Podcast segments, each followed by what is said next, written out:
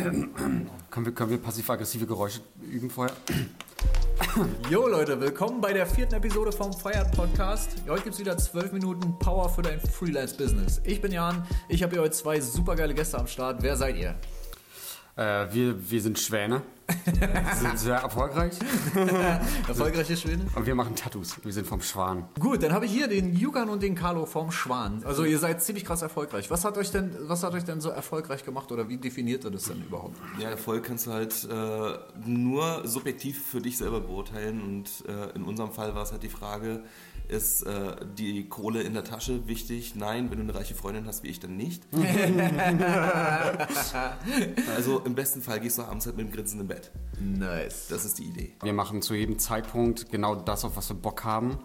Und haben niemand, äh, der sagt, wie das zu laufen hat. Das, und das äh, hört sich für mich so an, wenn du erfolgreich sein willst, dann mach nur, was du willst. Ja, kompromisslos. Äh, Freelancer, mit denen ich spreche, es gibt so Regeln, an die sie sich halten müssen, so, so stellen die sich das vor. Es klingt so ein bisschen nach Festanstellung, deswegen sagen die auch immer, ey Digga, get fired. Ihr habt doch sicherlich genauso angefangen mit diesem Mindset, so, ey, ähm, äh, erstmal nach den Regeln spielen, so, professionell sein und so weiter. Oder war das schon von, von Anfang an so, dass ihr so Freestyle gemacht habt? Ich glaube, man hat äh, schnell gemerkt gehabt, dass man ein bisschen anders tickt und dass man sich äh, von der Sache, wie es normalerweise läuft, als Tattoo-Lehrling und äh, im Tattoo-Laden arbeitet, dass das gerade heutzutage einen schnell einschränkt, dass man da an seine Grenzen kommt irgendwie. Das erspielst du dir auch mit der Zeit. Es ist nicht so, dass du als Freelancer im ersten Moment sofort weißt, wie gehauen und gestochen wird, sondern du lernst mit der Zeit und mit deinen Fehlern.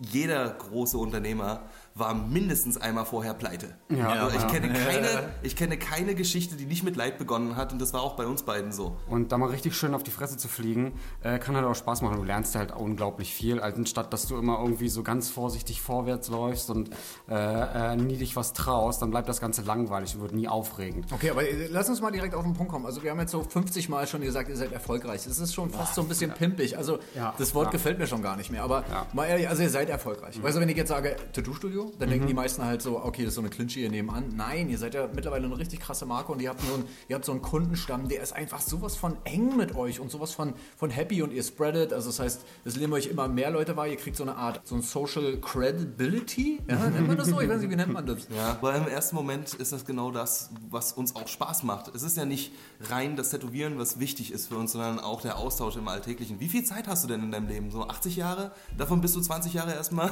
als Kind Ja, und Jugendlicher unterwegs gewesen. Willst du denn den ganzen Rest deiner Zeit einfach nur grau und trist verbringen? Nein. Ja, und äh, die Kohle auf dem Konto nützt dir mit 70 nur so viel, dass du äh, noch 10 Jahre lang in Urlaub fahren Ja, man, finde ich richtig geil. Regt doch mal auf den Punkt in einem Satz. Was ist eure Mentalität? Was macht euch aus? Wohnzimmer. Wohnzimmeratmosphäre und äh, du kommst rein in den Laden und gehörst dazu. Du bist nicht einfach nur ein Kunde oder sonst was, sondern ähm, du kommst dahin, du hast Schmerzen, alles drum und dran, du gibst sehr viel Geld aus. Dafür willst du was haben und du willst nicht nur das Tattoo. So, du verbindest auch immer deinen Tätowierer mit dem Tattoo, was du kriegst und sowas alles. Du willst doch eigentlich was Besonderes, du willst ein bisschen was darstellen. Und da, da musst du die abholen und das fand, schaffst du halt mit Das Vertrauensbasis. ist ja, das ist übergeil. Das hört sich für mich wirklich an nach, nach Branding-Ideologie. So nach diesem, ey, wie schaffe ich es überhaupt, ein Unternehmen aufzuziehen und richtig erfolgreich zu sein ohne Werbung und diesen ganzen äh, Manipulationsbullshit. Äh, Branding-Ideologie sagt halt, okay, Kunde steht ab, absolut im Zentrum. Ja. Gibt nichts Wichtigeres als den Kunden. Scheiß auf den Umsatz. Weil Ja, ist der eben. Kunde happy, kommt der, kommt der Umsatz automatisch so. Die Leute reden über mich, die, die sind begeistert, die feiern mich so. Ist das bei euch der Fall tatsächlich? Ja, ich glaube, wir, haben, wir haben viele Leute, die, Die uns erzählen, was bei Ja. uns passiert. Also Carlo hat gerade, was machst du gerade zurzeit äh, unten? Wir haben ja einen Keller und wir haben Obergeschoss. So und im Keller wird gerade was gespielt. Was macht ihr gerade? Oh, wir spielen mehrere Spiele momentan, also Quiz-Games am Start Nice. äh, und äh, spielen halt dann zu sechs, je nachdem wie viele Leute dann da sind. Okay, gib mir ein Beispiel.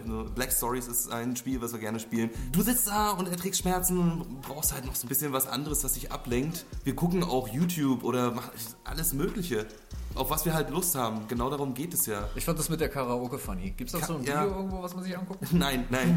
das wird es auch nicht geben. geil. Äh, das, das Machen ist ja der Witz in dem Moment. Aber kommen wir mal zu dem nächsten Punkt. Ähm, ab wann wart ihr denn jetzt tatsächlich erfolgreich? Ja, also ich würde den Moment damit betiteln, ab dem Moment, wo, wo wir wirklich alle authentisch mit uns selber umgegangen sind, dass wir nicht äh, versucht haben, irgendetwas gerecht zu werden, sondern mit dem versucht haben zu punkten, wer wir wirklich sind. Also du sagst, um erfolgreich zu sein, sei authentisch. Ja, natürlich. Okay, krass. So, du, kannst, du kannst kein Produkt verkaufen, hinter dem du nicht als Persönlichkeit auch stehst. Verkauf genau deine Schrulligkeit, weil du kannst halt das nächste Ding sein. Ich halt fand's, ey, du sagst gerade was übertrieben Wichtiges. Und zwar, das, das Produkt ist scheißegal.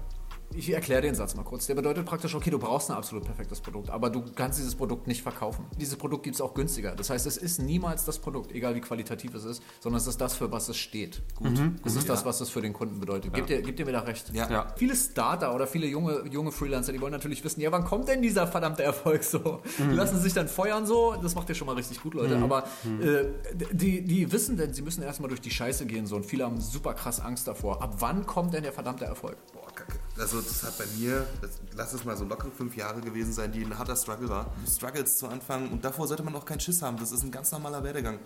Amazon hat im 20 Quadratmeter Büro begonnen. I know. Ich kenne die Fotos. Also, ich kenne die so, Fotos. auf jeden Fall, Tut mir leid, dass Von Jeff Bezos, dem Gründer von Amazon, wie er in diesem Scheißbüro sitzt, da, in diesem vollgemüllten Schreibtisch. Sorry, dass ich jetzt dieses Beispiel vorgezogen habe, aber es ist einfach mal so treffend. Ja. So. Ich glaube, das ist der Tag, wo dein Erfolg halt einfach, das ist es.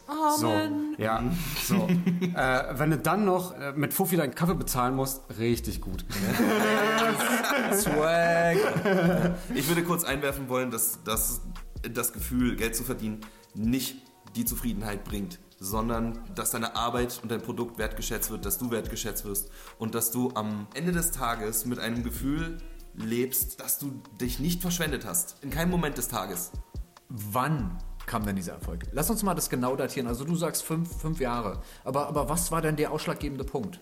Wir haben uns einmal in der Woche dienstags getroffen, Okay. bis 2 Uhr nachts an, Ah, okay. an, und an dem Produkt gefeilt. Ja, Mann, okay, jetzt wird's Ähm, interessant. Also das heißt, das kam ab einem Punkt, wo ihr angefangen habt, euer Produkt sowas von krass zu verfeinern, dass ihr da wirklich dahinter standet. Ja, ich kann, ich kann mich an mehrere Meilensteine erinnern, die ich jetzt nennen könnte, aber da überschreiten wir deine zwölf Minuten. Ja, wir haben ja hier nur 12 Minuten Power für dein Business. Genau, mehr geht's nicht. Ähm, wir sind äh, über Kooperation gegangen. Als wir beide angefangen zu, äh, zusammenzuarbeiten, Jukan und ich, kam dieser Moment, wo wir über den Tellerrand hinausgeschaut haben und gesagt haben, okay, wir müssen uns den noch mit reinholen, um mal über äh, Stilvielfalten zu sprechen. Ich denke da an argentinische Gasttätowierer Martin Malo und so weiter, wo wir an uns selber feilen mussten. Beide von uns waren absolut keine englischen Genies. So. Dann hatten wir plötzlich jemanden vor uns sitzen, der kein Wort Deutsch spricht, mit dem wir aber Inhaltliches zum Verbessern unseres Produktes austauschen müssen und mussten an uns plötzlich arbeiten. Das waren so viele Schritte, die dahin geführt haben. Jetzt, das hört sich für mich so an, als hättet ihr diese Begegnung und Kooperation schon früher gehabt. Wahrscheinlich schon im ersten Jahr. Wärt ihr dann schon früher so erfolgreich gewesen? Ähm, also ich war mir am Anfang total unsicher über das, was, wo ich hin wollte, weil ich wer- als Künstler vorher oder also so als kreativer Mensch vorher habe ich halt einfach alles gemacht. So. Ich hatte keinen festen Stil irgendwie. So, ich habe das erst, äh, ich wusste, hatte auch wenig Ahnung über Tätowieren an sich und sonst irgendwas. Ich wusste halt einfach bloß so, so, so geil, alleine arbeiten und selbstständig sein etc. Das ist geil. Lass mal einfach anfangen. Und ähm, dann irgendwann, ja, mit diesem Wissen, was Carlo schon gesagt hatte, dieses Wissen über, wie funktioniert was, also über dieses Handwerk, hat sich dann auf einmal reinkristallisiert, dass ich von dem, wie ich vorher gearbeitet habe oder designt habe, weit weg muss. Und dieser Knick im Kopf dann auf einmal, okay, Tattoos haben die und die Bedeutung und die und die Aufgabe, zumindest handwerklich. Und dieser Klick im Kopf, der, ähm, der war für mich, glaube ich, wichtig, dass ich angefangen habe, Sachen geringer oder besser zu designen einfach. Und ich glaube, Carlo hat halt ein, eins, eins der ersten Dinger davon irgendwie so auf, dem, auf, dem, auf seinem Arm tätowiert. Die Performance von dem Produkt im Vorfeld zu definieren, war ganz wichtig. Das habe ich bei Yukan gemerkt, das musste ich dann auch. Also das war tatsächlich so ein Moment, wo ich gedacht habe, jetzt höre ich auf, äh, festzulegen, Geil. was, was muss das Produkt können, auf, auch mit langem Atem so. Ja. Das im Vorfeld klar zu machen für das, was du verkaufen möchtest, ist wichtig. Ja. Und dem zu folgen und davon nicht groß abzuweichen, denn nur dann kriegst du auch so eine steady Linie rein, die am Ende am Ende zu einer Marke auch sich etablieren kann. Okay, das hört sich jetzt an, als hätten wir jetzt, wo wir langsam zum Ende kommen, drei Punkte, wo ihr wirklich sagt, okay, das brauchst du, um erfolgreich zu sein. Das erste, was ich jetzt rausgehört habe, war, willst du erfolgreich sein, musst du kooperieren. Ja. Das zweite ist, perfektioniere dein Produkt. Ja. Und das dritte? Sei authentisch, oder? Authentizität, natürlich. Ja, klar. klar. Authentizität. Also ich stehe dahinter, dass du halt äh, auf jeden Fall ab, absolute Ahnung hast von, von dem, was du da machst. Steh dahinter. Ja, Mann. Ne?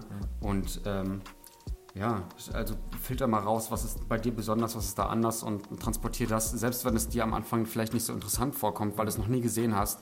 Aber meistens ist genau das, diese Schrulligkeit, die selber transportiert, genau das, was, was es dann einzigartig Hammer macht. geil. Also, also bring was zu Ende. Die Quintessenz von heute ist, ey, willst du wirklich erfolgreich sein? Dann sei verdammt nochmal authentisch, liefere ein absolut krasses Produkt und kooperiere Super geil, das ist ein mega geiler Outcome. Okay, da ihr die ersten Gäste seid, spielen wir jetzt noch ein kleines Spiel. Äh, ihr sagt A oder B, okay? Ja. Okay, Pommes, rot oder weiß? B.